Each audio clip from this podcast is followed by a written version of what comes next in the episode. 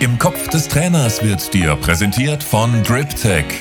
DripTech, das Trainingsportal. Von Profis empfohlen. Für alle, die sich im Fußball weiterentwickeln wollen.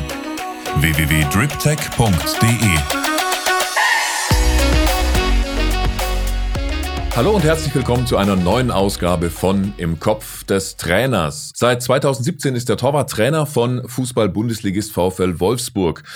Davor war er auch schon in der Jugend der Wölfe tätig, sowie auch in England, wo er selbst auch gekickt hat. Die Torwart A-Lizenz ist die höchste Lizenz für Torwarttrainer. Die hat unser heutiger Gast selbstverständlich und damit ganz herzlich willkommen, Pascal Vormann. Hallo. Hallo, herzlich willkommen. Heute also eine besondere Sendung, Pascal, nämlich zum Thema Torwarttraining.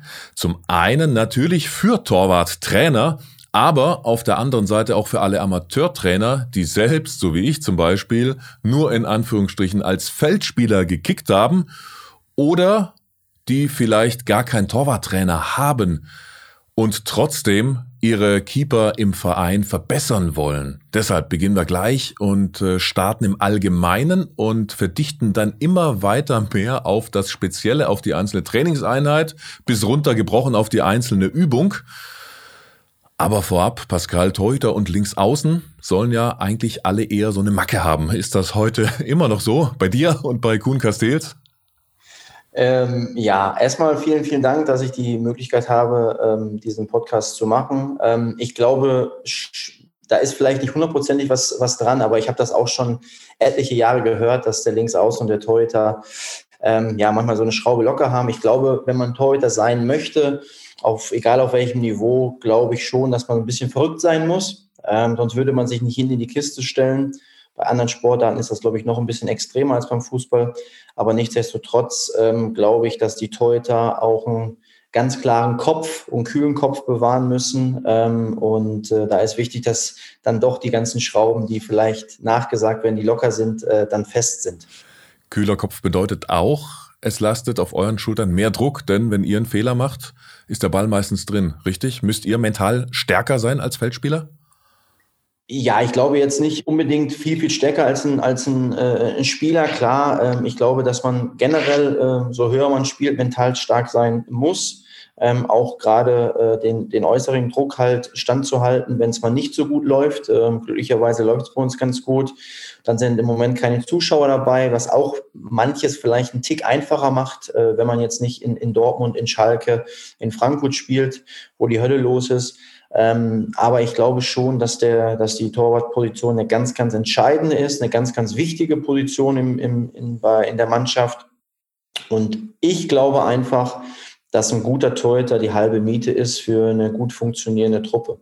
Dann steigen wir damit ein, wie genau du beim VfL Wolfsburg deine Arbeit interpretierst und starten mit der Saison. Periodisierung von Torwarttraining. Wie planst du die Saison beim VfL als Torwarttrainer? Ja, grundsätzlich ist erstmal, glaube ich, entscheidend, wer ist Trainer, was sind die Trainingsinhalte des Cheftrainers. Danach muss ich mich natürlich, wie auch der Athletiktrainer oder äh, der Reha-Trainer, nach, nach richten. Äh, danach bestimme ich eigentlich, wie viel Torhüter man aus meiner Sicht für die Saison benötigt. Viele Mannschaften gehen mit drei Torhütern in die Saison. Wir machen es ein bisschen anders. Wir gehen mit vier Torhütern in die Saison, damit ich einfach noch individueller mit den Jungs halt arbeiten kann ähm, und gezielter auf die ja, Stärken und auch natürlich auf die Schwächen der Torhüter ein, eingehen kann. Ähm, dann ist für mich halt wichtig, ähm, man hat ja so ein Gespür, gerade auch im Profibereich, in, in der Akademie ist es ein bisschen anders, wenn man mehrere Mannschaften gleichzeitig bedient, aber bei den Profis weiß man, wie der Cheftrainer tickt äh, was er für Schwerpunkte hat, wie natürlich auch so eine Saisonvorbereitung aussieht, wie eine Saison, ja, eine, eine ganz normale Woche vor einem Bundesligaspiel aussieht und danach richte ich mich halt. Ähm, klar versuche ich natürlich auch meine Schwerpunkte halt durchzuziehen, aber ich muss mich natürlich immer so ein bisschen an die Flexibilität äh, rantasten, die halt wichtig ist, um da nicht ja, anzuecken mit, mit, mit den anderen Trainern, ähm, weil ich bin ja in Anführungsstrichen nur ein Zuarbeiter. Aber nichtsdestotrotz äh, ist mir halt ganz, ganz wichtig, dass ich meine Schwerpunkte, die halt für das Spiel wichtig sind, äh, durchziehe. Ähm, ich kann natürlich jeden Tag irgendwas anderes trainieren und alles ausprobieren. Ich habe aber den, die Erfahrung gemacht, dass man wirklich in den Trainingsinhalten das trainieren sollte, ähm, was halt am Samstag auch passieren kann. So, und äh, dann ist natürlich klar, äh, Intensität bisschen höher, ein bisschen geringer, je nach Spielbelastung am Wochenende, wenn mal keine Spiele sind, äh, wie in der Vorbereitung oder wenig oder Testspiele, kann man natürlich die Intensität auch hochfahren. Ähm, und sollte man auch, und dass man auch mal müde in ein Spiel reingeht, ähm, da muss man nicht diese Frische haben, die in dem Bundesliga-Alltag halt wichtig ist. Ähm, aber äh, grundsätzlich ist so meine Devise, das zu trainieren, was im Spiel vorkommt und grundsätzlich immer mit einer, mit einer gewissen Intensität zu trainieren, äh, damit man halt dann einfach Richtung Match, Match, Matchday nicht überrascht wird von irgendwelchen anderen Sachen. Heißt ganz konkret ein Beispiel vielleicht, was legst du als Torwarttrainer ganz bewusst in die Wettkampfphase und was findet bei dir in puncto Torwarttraining eben nur in der Vorbereitung statt, ausschließlich dort? Also natürlich äh, in, der, in der Wettkampfphase muss man halt schauen, dass man natürlich nicht zu viele Wiederholungen macht, äh, dass äh, die Übungen nicht zu intensiv sind, sondern dass man keinen in den Tod schickt. In der Vorbereitung kann man auch mal über den Punkt rübergehen. man kann so bei den letzten ein, zwei Bällen vielleicht mal über den, über den Boden kriechen, was man halt dann auch, auch kennt. Das darf jetzt nicht die Häufigkeit sein. Ähm, aber ist natürlich klar, in der Vorbereitung oder überall ist halt die Qualität wichtig, aber in der Vorbereitung kann man das vielleicht an gewissen Punkten mal ein bisschen schleifen lassen. Und in der äh, äh, Wettkampfphase äh, geht es natürlich ganz klar um die Qualität, dass der Torhüter ein gutes Gefühl hat, dass die Abläufe stimmen ähm, und äh, da ist natürlich schon der Unterschied äh, und natürlich auch der Druck, ähm, dann am Samstag performen zu können, ist natürlich ein anderer, als wenn ich jetzt am Samstag gegen unterklassige Mannschaft ein Testspiel habe in der Vorbereitung äh, wo mein Torhüter vermeintlich keinen Ball zu halten hat. Also das muss man immer so im, im Hinterkopf behalten. Aber ich glaube, grundsätzlich trainieren wir sowieso sehr, sehr intensiv von den, vom, vom Torwarttraining her beim VfL. Ähm, und äh, mir ist halt immer wichtig, dass die, dass die Qualität halt stimmt. Aber sie müssen halt auch wissen, Training ist dafür da, um sich zu verbessern. Training ist dafür da, sich reinzuhauen. Äh, und äh, Larifari gibt es bei mir halt dann recht wenig, muss ich ganz ehrlich sagen. Wenn du intensiv sagst, was ist das Härteste für deine Keeper, dass sie in einer Trainingseinheit bei dir absolvieren müssen? Ja, das Härteste ist dann eigentlich wieder dieses, dieses Hoch und Runter. Ne? Wenn man natürlich äh, zwei, drei Wiederholungen macht, dann kommt jeder schnell hoch und runter. Man kann auch in der Vorbereitung mal mal äh, sechs, acht oder zehn Bälle machen, wo es dann wirklich äh, mit Laufwegen, mit Beinarbeit, wo es dann wirklich brennt in den Oberschenkeln. Und da merkt man halt dann schon, dass äh, sie total äh, am Limit sind. Aber das Gute ist halt einfach auf unserem Niveau, dass natürlich die Regeneration sehr schnell stattfindet, wenn man jeden Tag in dem Trott drin ist. Ne? Bei unterklassigen Mannschaften, der zweimal die Woche trainiert, muss man natürlich ein bisschen aufpassen, nicht, dass der drei Wochen davon Muskelkater äh, äh behält. Also von der Seite her ist das natürlich bei uns ein bisschen was anderes. Man kann mal draufhauen, ähm, aber es muss natürlich immer in gewissem Maße sein. Das ist auch klar. In welchen Situationen, in denen die Torleute mit dem Fuß spielen müssen, trainierst du genau das ganz bewusst auch schon im Training? Ja, das auf jeden Fall. Also mir ist ganz, ganz entscheidend, dass wir viel, viel Passspiel haben, äh, rechter Fuß, linker Fuß, äh, dass der erste Kontakt äh, ganz entscheidend ist, äh, wenn man sieht, welche, welche Qualität dann der äh, Kuhn Castells halt hat mit dem ersten Kontakt, äh, dass der Stürmer oft gar nicht mehr hinterherläuft, weil er weiß, er kriegt den Ball sowieso nicht. Ähm, und das Wichtige ist, glaube ich, aus meiner Sicht, dass man immer wieder in jeder Übung, so einfach sie auch sein kann, die Jungs darauf hinweist, äh, erster Kontakt wichtig, gutes Passspiel, in, in den Vorderfuß zu spielen, nicht in, Hinter, in den Hinter- oder in, in die Rückwärtsbewegung, sondern nach vorne, wie unsere Spielrichtung halt auch ist. Und man sucht, man versucht natürlich dann auch gewisse Spielsituationen rauszufiltern ob es vom Abstoß ist, unter Druck, über die Sechs zu spielen, zum Außenverteidiger, dass man das so ein bisschen natürlich nachahmt und dass man da halt einfach ein Gefühl für bekommt, dass man nicht überrascht ist für ganz andere äh, Situationen am Samstagnachmittag im Bundesligastadion. Wenn du das Stichwort abstoßend schon nennst, würde mich mal interessieren, wie weit findest du, sollte ein Amateur-Torhüter mit dem Abstoß kommen, wenn er lang und weit geschlagen wird? Ja, also ich sage halt immer so, ähm, es ist natürlich, gibt ja auch Unterschiede, ne? wenn man jetzt den Torhüter nimmt, Ederson von, von Manchester äh, City, der schlägt vielleicht den Ball 80 Meter, der einmal aufticken geht der direkt zum gegnerischen äh, Torhüter, ist super lang, super weit, klasse, aber hilft halt keinem. Also ich finde halt, man muss halt mindestens über die Mittellinie kommen. Also ich sage das immer, äh, dass man da so ein bisschen da, da, drüber schlägt in einen gezielten Raum, wo man halt vielleicht einen Kopf, Kopfballstärksten äh, Stürmer hat, äh, wo man vielleicht die Möglichkeit hat, einen Ball zu gewinnen.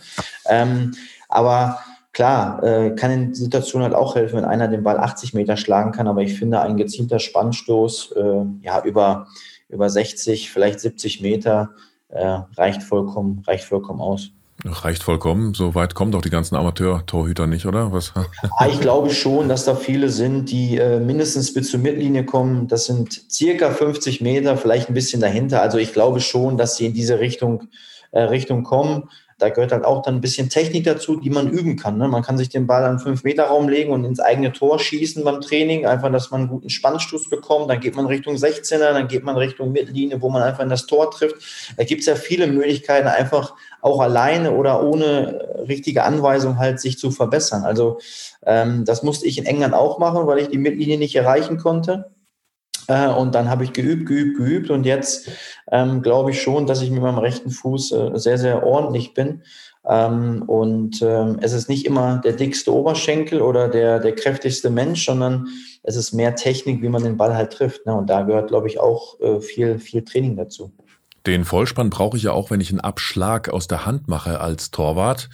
Jetzt kann man den natürlich Volley machen oder technisch anspruchsvoller als Dropkick. Was würdest du dem Amateurkeeper empfehlen? Ähm, ich glaube schon. Ähm, hat sich auch so ein bisschen geändert. Ich habe früher sehr, sehr gerne diesen Dropkick gespielt. Da muss natürlich auch immer der Platz äh, dazu passen. Ich glaube, so ein Kunstrasen in unteren Ligen hilft ungemein, weil der Ball nicht verspringen kann, wenn man den gut treffen kann. Ähm, aber dieser seitliche muss man natürlich auch diese Technik erstmal entwickeln. Ähm, und man kann natürlich auch noch einen Schritt weiter gehen. Man kann natürlich auch vielleicht den Ball mal rausrollen, anstatt jetzt jeden Ball aus der Hand zu schlagen. Also es gibt ja mehrere Möglichkeiten, wie, wie man sich halt weiterentwickeln kann. Es gibt halt den Kreisliga-Torhüter, der sagt, okay, ich mache den, den Ball aus der Hand spielen, wie vor 15 Jahren mal richtig war. Dann gibt es den Modernen, der sagt, okay, ich habe mal Bock, diesen seitlichen zu machen. Der andere rollt sich vielleicht den Ball raus, der andere macht einen Dropkick. Ich wäre halt so dafür, ähm, ja, entweder einen Dropkick zu spielen, wenn der Platz einigermaßen okay ist, das ist ja auch nicht immer gegeben, oder wirklich versuchen, diesen seitlichen Drehschritt reinzukriegen. Das sollte schon, sollte man in der Lage schon sein, denke ich. Ja, wie schnell lernt man den als Kreisliga-Torwart? Ja, man ist halt immer diese Übung. Ne? Wenn man die natürlich nur im Spiel macht oder einmal im, im Training spielt, dann wird es halt schwierig. Aber man kann ja auch sagen, okay, der, der Feldspieler, der Trainer, der Torwarttrainer, wer auch immer da dann ist, macht mal ein Flankentraining mit mir. Ich äh, roll die Bälle nicht raus, sondern ich, ich spiele über 30 Meter mal den seitlichen Ball und versuche es einfach. Vielleicht den 5 Meter, fünf daneben, fünf kommen an, äh, die nächsten sechs gegen daneben. Also das ist einfach eine Übungssache und das machen wir ja auch nicht anders. Also wir haben halt auch einfach, das ist ja auch so ein bisschen Wettbewerb untereinander, wenn man so einen Ball mal zum Feldspieler zurückspielt und man sagt einfach so, oh, bleib stehen, brauchst dich nicht bewegen, weil der Ball so gut kommt. Das kann ja auch ein bisschen Spaß machen, ähm, ähm, sich gegenseitig da so ein bisschen auf den, auf den Arm zu nehmen. Und ich glaube, das ist einfach Übungssache. Ähm, äh, man darf natürlich nicht immer den Fehler machen, immer damit anzufangen, nur wenn man es halt braucht, sondern einfach vielleicht gängig damit umzugehen halt. Ne? Wie tickt eigentlich dein Cheftrainer? Wie tickt Oliver Glasner, wenn es um Entscheidungen geht, die ausschließlich die Torhüter betreffen? Also ich muss, ähm, ich muss schon sagen, ähm, ich bin ja jetzt auch noch nicht ganz so lange im, im, im Bundesliga-Alltag. Ähm, ich hatte ja natürlich auch in Wolfsburg schon den einen oder anderen Trainer. Gerade ich bin ja auch in der Relegation halt angefangen. Äh, da wechseln die Trainer ja doch mal ein bisschen öfters. Alle Trainer, mit denen ich gearbeitet habe, haben mich eigentlich in meiner Arbeit sehr, sehr in Ruhe gelassen das zeigt natürlich auch, dass sie wahrscheinlich mit meiner Arbeit zufrieden sind.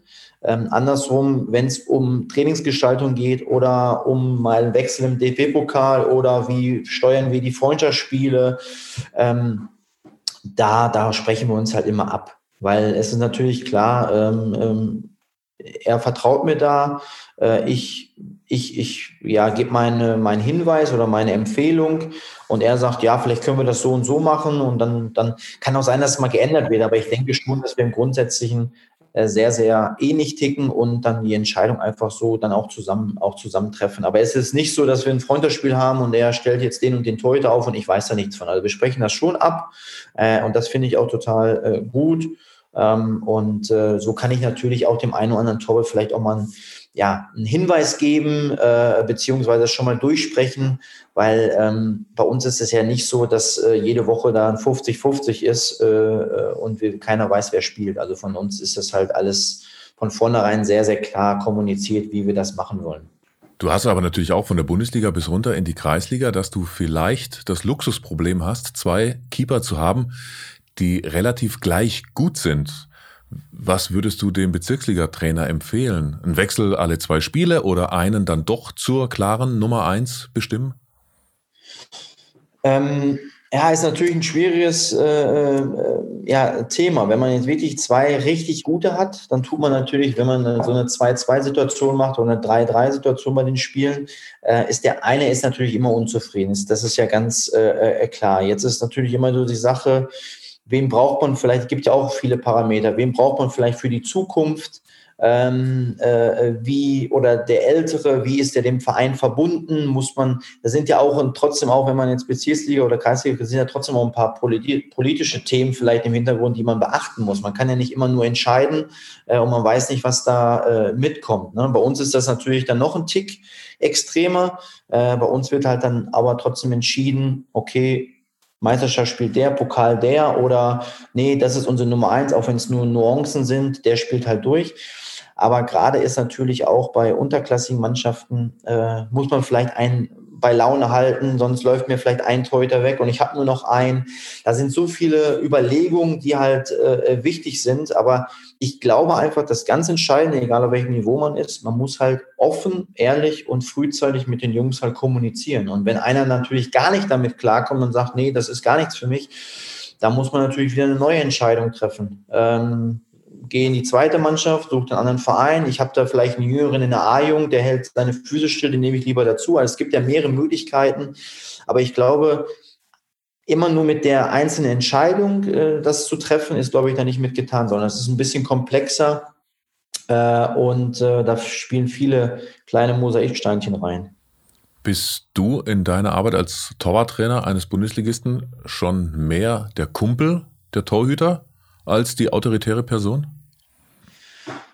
Ähm, ich mag halt eigentlich nicht, wenn, äh, wenn es so ist zwischen, äh, ich sage jetzt mal, Chef und Angestellten. Also das ist jetzt nicht so meins. Ähm, ich finde schon, dass sie immer wissen müssen, wer Trainer ist und wer Spieler ist. Ähm, aber trotzdem ist halt dafür beide Parteien der Respekt extremst wichtig in, in beide Richtungen.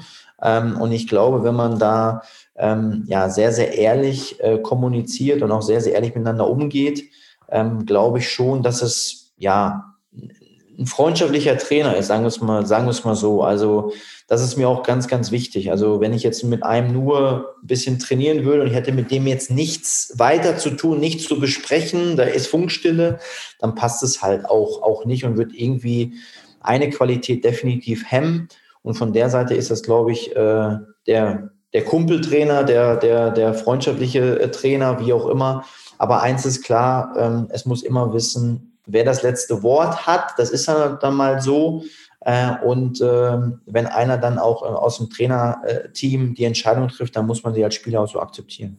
Jetzt hast du in der Bezirksliga oder in der Kreisliga auch immer mal wieder eben diesen Kumpeltrainer, den Torwarttrainer nicht.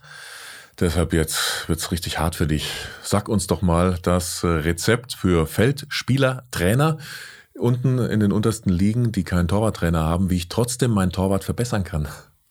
Das ist natürlich nicht so, nicht so einfach, weil natürlich meistens in, gerade in einer Kreisliga oder Bezirksliga-Mannschaft hat man vielleicht nur einen Trainer, maximal vielleicht noch einen Co-Trainer dazu. Ähm, dann wird es natürlich schon ein bisschen, bisschen weniger. Ähm, man muss natürlich hoffen, dass man vielleicht zwei Torhüter hat, wo der eine sagt, ich könnte vielleicht höher spielen oder die verstehen sich gut oder beschäftigen sich ein bisschen mehr mit Fußball als äh, einfach im Trainingsspiel um die Bratwurst und um äh, was auch immer zu spielen. Ähm, ich sage halt, in, wenn ich jetzt Trainer wäre in der Kreisliga, würde ich definitiv immer meine Jungs mitmachen lassen beim Warm-up von der Mannschaft. Das heißt, die können da koordinative Sachen machen ähm, Koordinationsleiter, irgendwelche, ich sage jetzt mal, geistigen Spiele, kognitiven Spiele, ähm, die halt, die halt dann auch, auch helfen. Bei mir würden auch immer die Torhüter das Passspiel mitmachen oder ein 5 gegen 2 Kreis ist ja auch anspruchsvoll, wenn man es gut spielt. Oder mal eine Ballhalteraktion. Ähm, und da muss man halt sehen, wie man so ein bisschen diese Zeit überbrückt, dass die Torhüter sich halt über, auf das Trainingsspiel vorbereiten oder auf den Torschuss. Und da muss man natürlich dann hoffen, dass die Jungs das alleine stemmen, dass man mal so ein bisschen Auge drauf hat. Ähm, ob die es auch vernünftig machen, nicht, dass der eine den Ball immer aufs Tor schießt und der andere knallt ihn irgendwo in den Wald rein, weil er keine Lust hat auf seinen, auf seinen Konkurrenten. Ähm, aber das sind so, so Parameter, wie ich das erstmal steuern würde. Und da muss man sich halt überlegen, und das habe ich halt früher gemacht, ähm, wo ich noch nicht so hoch trainiert habe und mir 3,50 Euro an der Seite sehr, sehr gut getan haben, dass man auch, äh, ja, und wenn es beim Kreisliga-Verein ist, ähm, vielleicht einfach einen, einen externen Torwarttrainer halt irgendwie sich organisiert, wo man sagt, okay, der kommt vielleicht einmal die Woche, der trainiert isoliert von der Mannschaft äh, mit, mit den Jungs dass man einfach so ein paar torwartspezifische Abläufe halt hat. Und das habe ich mit drei Vereinen früher auch gemacht, zu meiner Zeit, wo ich bei Hessen Kassel noch war, äh, in den Abendstunden. Das hat mir richtig viel Spaß gemacht. Ähm, und so kann man natürlich die Jungs auch immer kitzeln. Ne? Das ist natürlich klar, da braucht man natürlich auch Jungs, die das halt wollen. Da brauche ich jetzt nicht den ähm, äh, 38-jährigen Torhüter aus einer Kreisliga A-Mannschaft, der nächstes Jahr in der Altliga vielleicht spielt oder was auch immer. Ähm, da muss man halt sich einfach Gedanken machen. Und ich glaube, dass man, ähm, ja, dass man da die Möglichkeit vielleicht hat, den einen oder anderen Torwarttrainer auch für sich zu gewinnen, ähm, um halt da vielleicht seine Torhüter voranzubringen. Aber ich glaube, in der Trainingssteuerung ist es verdammt schwierig für einen normalen Cheftrainer. Sind wir beim Stichwort Motivation von 38-jährigen Torhütern. Was ist denn deine Lieblingsmotivations-Spaßübung, die du mit deinen Torhütern immer mal wieder machst? Ah, entweder, also meistens ist es so, wo, wo, ich halt mitspielen, wo ich mitspiele. Das heißt, wir machen vielleicht so zwei Kontakte, wo der Ball nicht runterfallen darf, wo man sich gegenseitig so ein bisschen rauskicken kann. Äh, vielleicht spielen wir auch mal Fußballtennis zum Warmmachen, wo der Torwarttrainer mal mitspielt. Wo halt einfach so ein Gaudi drin ist. Ne? Das ist halt extrem äh, wichtig, weil klar, Training ist dafür da, um zu arbeiten. Aber andersrum braucht man auch den Gaudi vielleicht nach einem nach einer schwierigen Phase mal, mal an was anderes zu denken. Ähm, und ich glaube, so ein, so ein Lachen hilft manchmal mehr, als äh, vielleicht zehn Bälle extra, extra zu fangen. Und das ist halt auch immer so ein Gefühl, was man halt braucht als Trainer, wie man seinen Jungs dann so ein bisschen äh, da mal rauskitzeln kann. Und vielleicht der eine kommt so ein bisschen in der Gruppe ein äh, bisschen mehr raus als der andere. So kann man vielleicht auch mal die Teams zusammenstellen. So hat man vielleicht einen kleinen Gaudi. Vielleicht spielt man mal um Abendessen. Vielleicht äh, spielt man mal um, Fuß, um Schuhe putzen. Ähm, da gibt es ja mehrere Varianten und äh, ich glaube, das Lachen darf nie zu kurz kommen.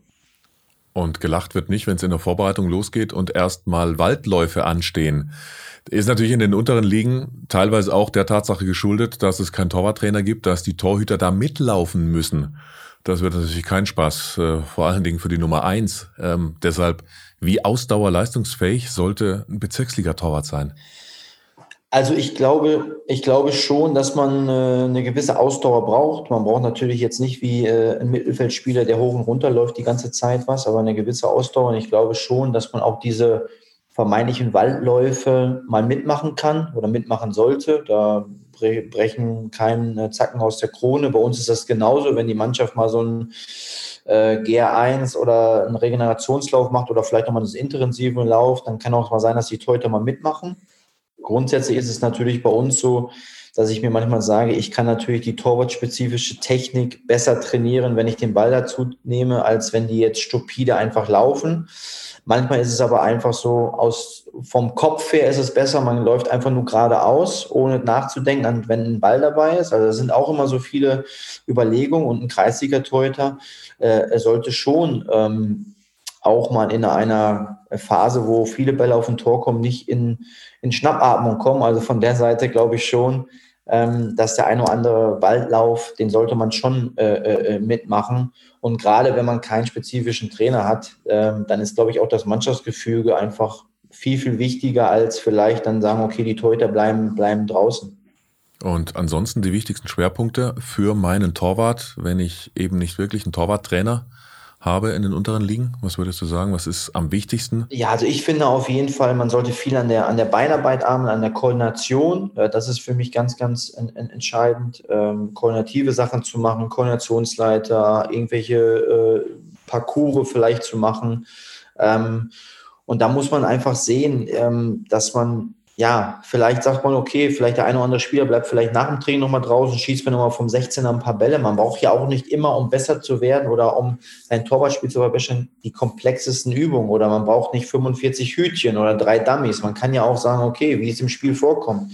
Äh, der Stürmer kommt von außen ganz einfach, äh, legt sich den Ball 10, 12 Meter vors Tor und schießt. Also das passiert ja im Spiel auch immer zu häufig oder von außerhalb des 16ers ähm, glaube ich, kann man schon das eine oder andere halt üben, ohne Torwarttrainer, ohne vielleicht diese Hilfsmittel oder diese, äh, dieses ganze Drumherum, was halt bei den Bundesligamannschaften als normal halt ist.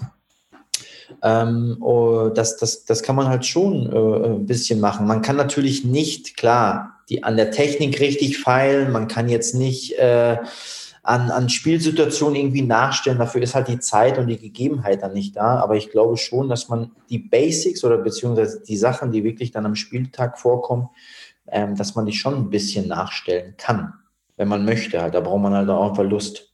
Das Stichwort Beinarbeit hast du auch gerade genannt, finde ich ein ganz, ganz spannendes, weil da viele von uns Feldspieler, Trainern ja natürlich nicht so gut sind, genau darauf achten zu können.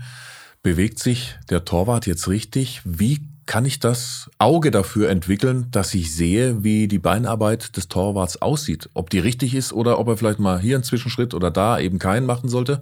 Hast du da vielleicht ein paar entscheidende Tipps für uns? Ja, grundsätzlich ist es ja immer wichtig, also ähm, es gibt ja nicht den optimalen Laufweg für einen Torhüter. Der eine sagt, okay, ich sprinte zu meiner Position und stehe einfach und halte jeden Ball. Dann kann man ja auch nicht sagen, das hat er jetzt falsch gemacht. Aber grundsätzlich ist es halt einfach so, dass man natürlich in dem Schussmoment sollte man stehen und die Beine nicht über Kreuz haben oder man sollte noch in der Bewegung sein. Man sollte halt parallel, ich sage jetzt mal so, man sagt halt bei uns so ein bisschen schulterbreit stehen, damit man eine gute Chance hat, zum Ball reagieren zu können. Ähm, ähm, und dann ist halt einfach wichtig, dass, dass man halt wirklich viele koordinative Sachen macht. Ich sage mal, gerade in unterklassigen Vereinen ist es kein Problem, vielleicht sich eine Koordinationsleiter zu kaufen, wo man einfach bewusst drüber geht mit zwei Kontakten, mit drei Kontakten, vorwärts, rückwärts, ähm, dann mal nur nach oben guckt, nicht mehr auf die Füße, das wäre der nächste Step, dass man vielleicht noch äh, Richtungswechsel macht, dass man vielleicht noch am Ende einer Koordinationsseite vielleicht noch auf Farben reagiert, äh, dass man auch das Kognitive noch drin hat. Also es gibt schon extrem viele Möglichkeiten, wo man jetzt nicht unbedingt ähm, äh, äh, drei Athletiktrainer für braucht oder äh, die, die, die, die teuersten Hilfsmittel, sondern es geht ganz einfach, weil früher wurde ja auch irgendwie Fußball gespielt und da war ja auch nicht alles so weit so entwickelt. Äh, und ich denke, dass auch die in Anführungsstrichen alten Sachen auch nicht immer verkehrt waren. Und deshalb ist es mir halt auch wichtig, offen für, also für meine Arbeit halt auch offen für Neues, aber nie davon weggehen, was halt gut funktioniert. Und ich glaube, dass viele Sachen, die in der Vergangenheit gut gelaufen sind, halt auch, auch noch sehr, sehr wichtig sind für den modernen Fußball. Jetzt hast du nicht nur von deiner Arbeit berichtet, sondern hast ja auch schon für Amateurtrainer richtig viele Tipps gegeben, die ich persönlich schon aufsauge und ich spüre schon förmlich, wie ich ein besseres Auge für meinen Torwart äh, entwickeln kann. Deshalb müssen wir unbedingt noch eine zweite Folge aufzeichnen, lieber Pascal. Denn die erste halbe Stunde ist schon rum. Ganz, ganz herzlichen Dank, dass wir bis hierhin dir in den Kopf des Trainers gucken durften und genau an dieser Stelle im Training mit den Feinheiten des Torhüters, worauf kann ich achten, um meinen Keeper eben auch in der Bezirksliga besser zu machen, werden wir beim nächsten Mal weiterreden. Danke bis hierhin, lieber Pascal Vormann. Danke. Vielen Dank. Dankeschön. Im Kopf des Trainers wurde dir präsentiert von DripTech. DripTech, das Trainingsportal. Von Profis empfohlen. Für alle, die sich im Fußball weiterentwickeln wollen.